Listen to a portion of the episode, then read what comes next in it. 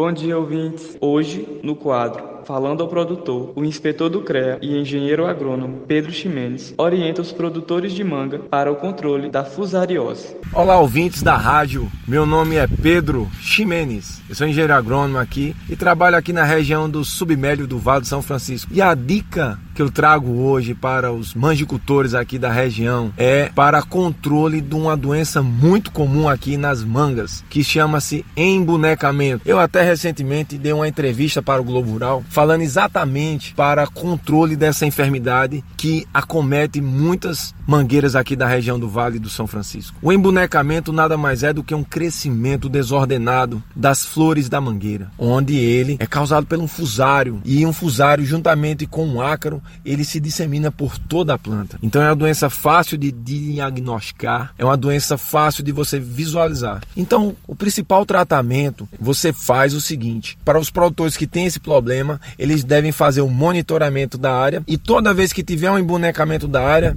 eles devem tirar antes do embonecamento o ramo completo que traz o embonecamento ali atrás do embonecamento uns 60 centímetros e arranca e ateia fogo para evitar que essa doença se espalhe espalhe ainda mais pela plantação. Outra medida de controle fácil de ser adotada nas fazendas é você colocar água sanitária nas tesouras de poda. Porque quando você poda um ramo com a fusariose e quando poda um ramo sadio da fusariose, você transmite pelos ferramentas e utensílios da agricultura. Então a tesoura de poda deve ser desinfectada. Então toda vez que realizar algum poda na manga, essas tesouras têm que ser desinfectadas. Então dá um balde de água sanitária com água na proporção de um litro de água para um litro de água sanitária. Toda vez que ele passar de uma planta para outra, o trabalhador rural, ele deve imergir a tesoura de poda na água sanitária. Assim faz a desinfecção e já pode podar a planta seguinte sem transferir a fusariose. Outra medida também muito importante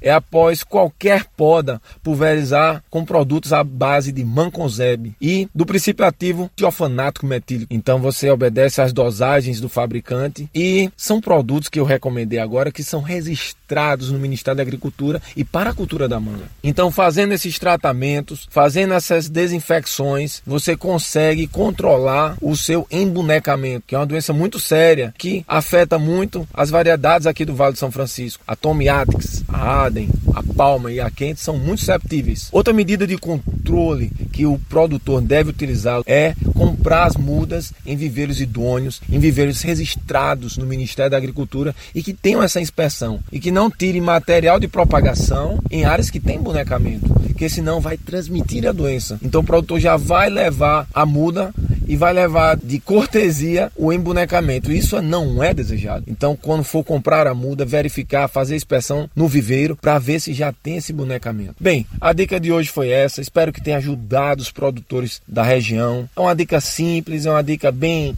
utilizada aqui no Vale, mas que às vezes algum mangicultor está desatento, então está esquecido desses detalhes que fazem toda a diferença. Forte abraço a todos e vamos lá, guerreiros do campo. Esse foi o quadro Falando ao Produtor, um projeto de extensão do IF Sertão PE, Campus Petrolina Zona Rural, em parceria com a rádio Grande Rio AM. Para mais informações, dúvidas ou sugestões, nos contate pelo número e WhatsApp 981 49 42 56. E não se esqueça de seguir o nosso Instagram, Falando ao Produtor IF Sertão PE. Eu sou Yuri Silva e aguardo você no próximo quadro. Até lá!